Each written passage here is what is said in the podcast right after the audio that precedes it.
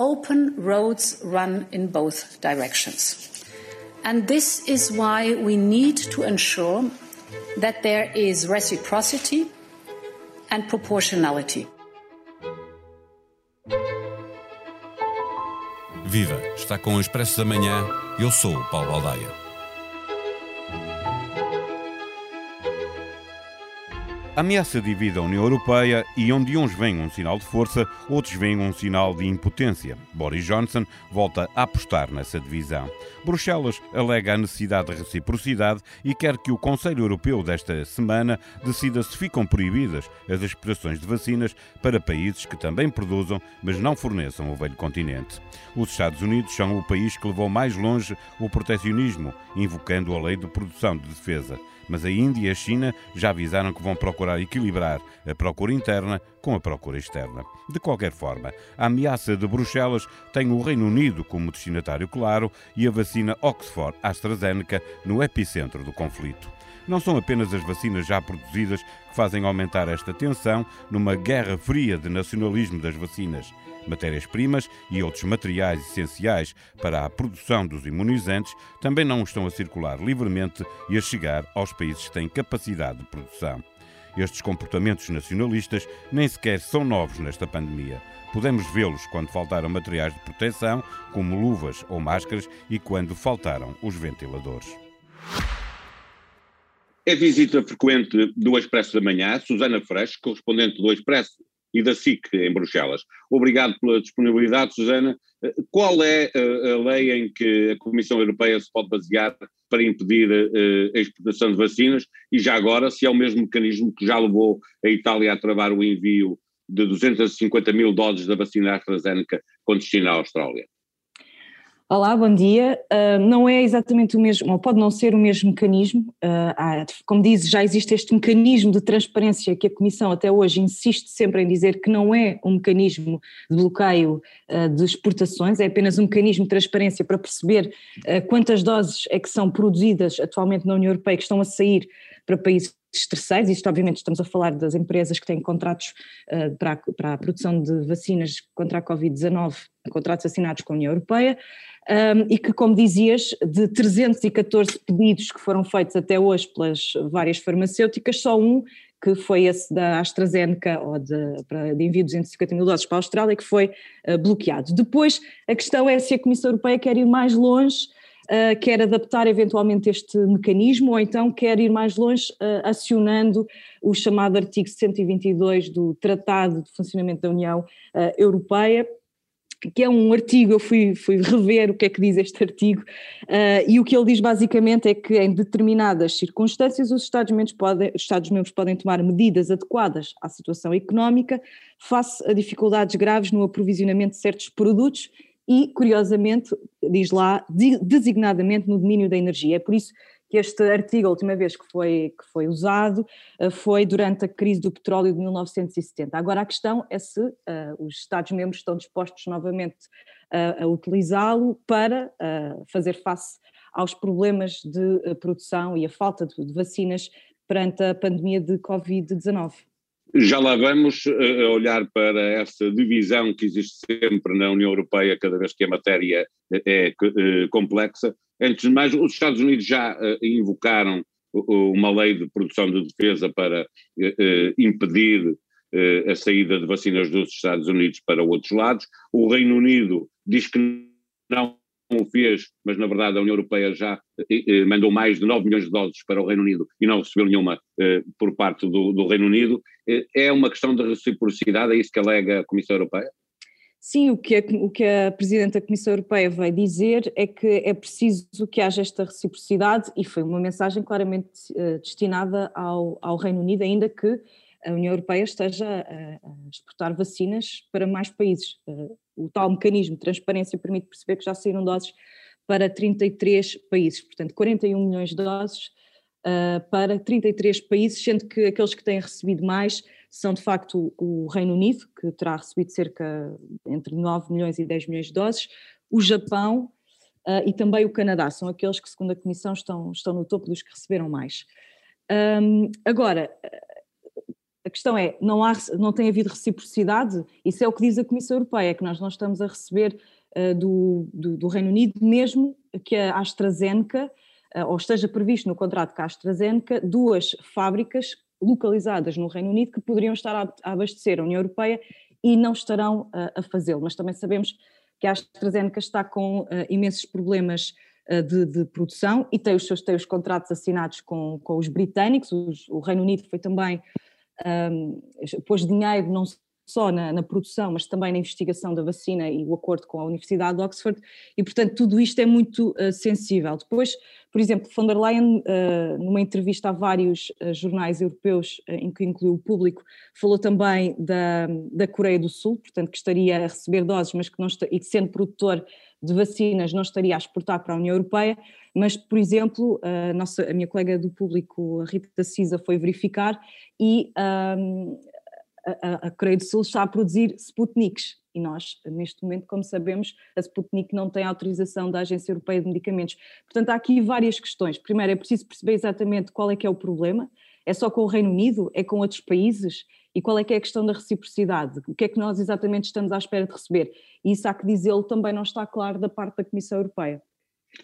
Boris Johnson já começou a procurar eh, aliados na União Europeia para uh, vencer este braço de ferro com a Comissão uh, e com a Alemanha, com a França, com a Itália, são os países que, que estão ao lado da Comissão para já. Uh, com quem pode contar Boris Johnson? A ameaça da União Europeia pode virar-se contra si próprio e dividir ainda mais os Estados-membros?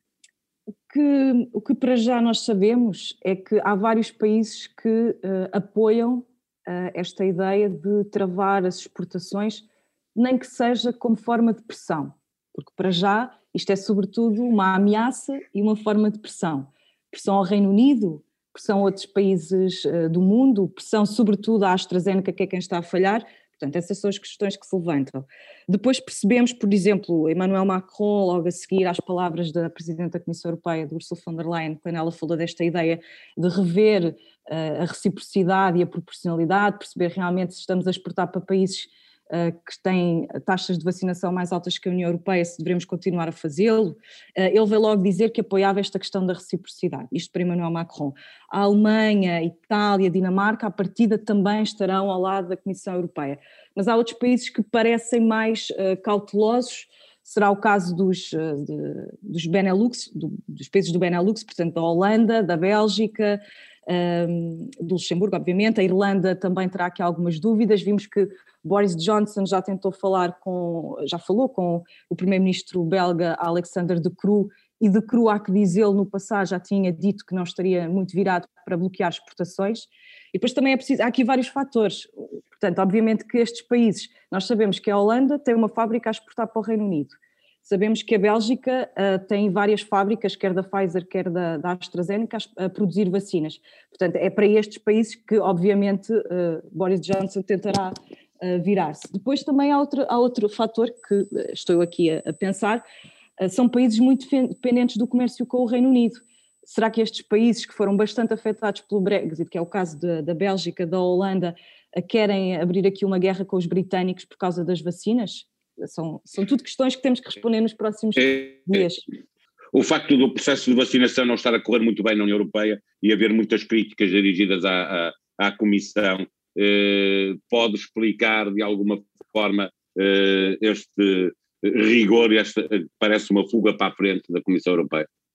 É, a Comissão tem que, tem que mostrar trabalho, não é? Uh, temos um problema, claro, que é uh, atraso, o atraso na administração de, de, vacinas e a Comissão está a tentar perceber o que, é que, o que é que pode fazer e, portanto, agora voltou a insistir nesta questão de, das exportações. Mas há, há, várias, há várias coisas que a Comissão Europeia pode fazer, por exemplo.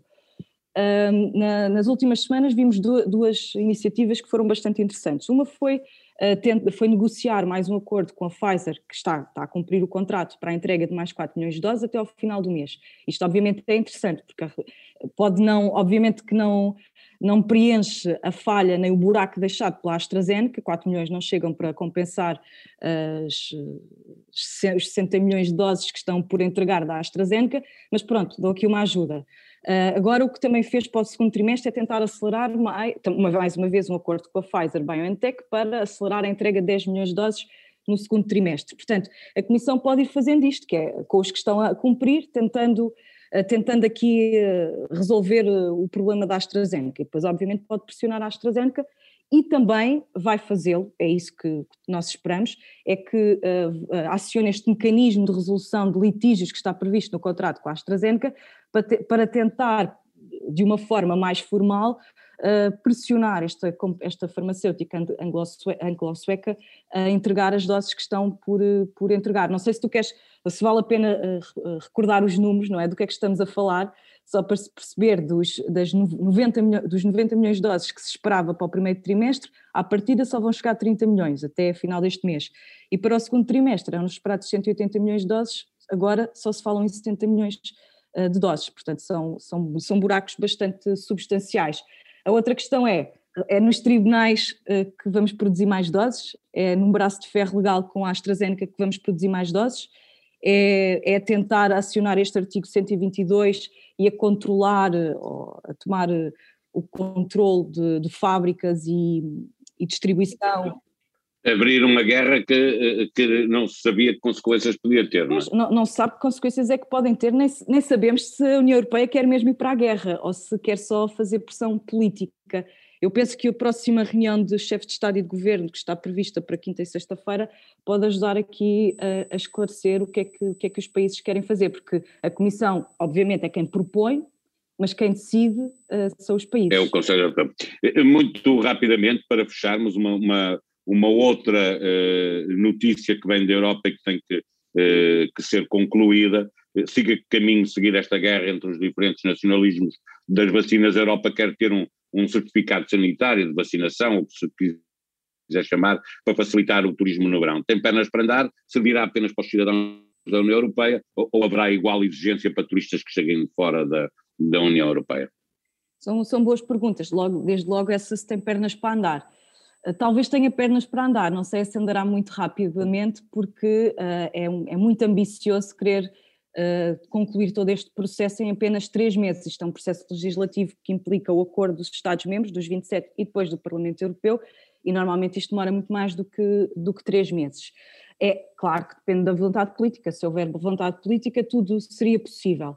Há países que estão muito interessados nisso, é o caso da Grécia, claramente, abertamente. Uh, o Primeiro-Ministro grego está sempre a dizer que quer, que quer isto quanto antes, de preferência já em maio, porque a época balnear uh, na Grécia arranca a 15 de maio. Uh, a mim parece-me um pouco ambicioso, mas a ver, vamos. Depois há outros países que, que, se sente que estão um bocadinho mais cautelosos, por exemplo, França, a Holanda. Há muitas, há muitas questões que ainda não, percebi, que não estão respondidas. Por exemplo, quem, é, quem já foi vacinado transmite ou não transmite a doença?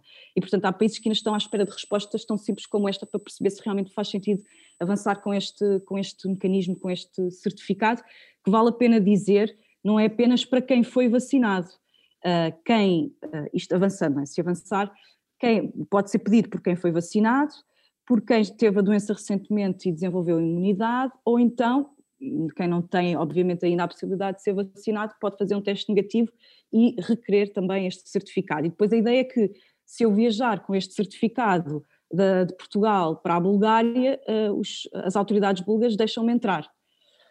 Um, isto, portanto, no mundo perfeito. Depois, obviamente, que Uh, como eu dizia, há questões que alguns países ainda querem ver respondidas. Uh, depois também, por exemplo, há países que já começam a dizer, bem, se até maio não houver nenhum entendimento entre, entre os 27 e, não, e se isto estiver ainda muito embrulhado até maio, se calhar é melhor começarmos a pensar uh, num plano B para facilitar a circulação uh, do, no, no, verão. Portanto, eu penso que isto ainda está muito em aberto, há aqui, muita, há aqui vontade política de muitos países, há ainda muitas dúvidas uh, de, de, outros um, e muitas questões, sobretudo, por, por, por responder.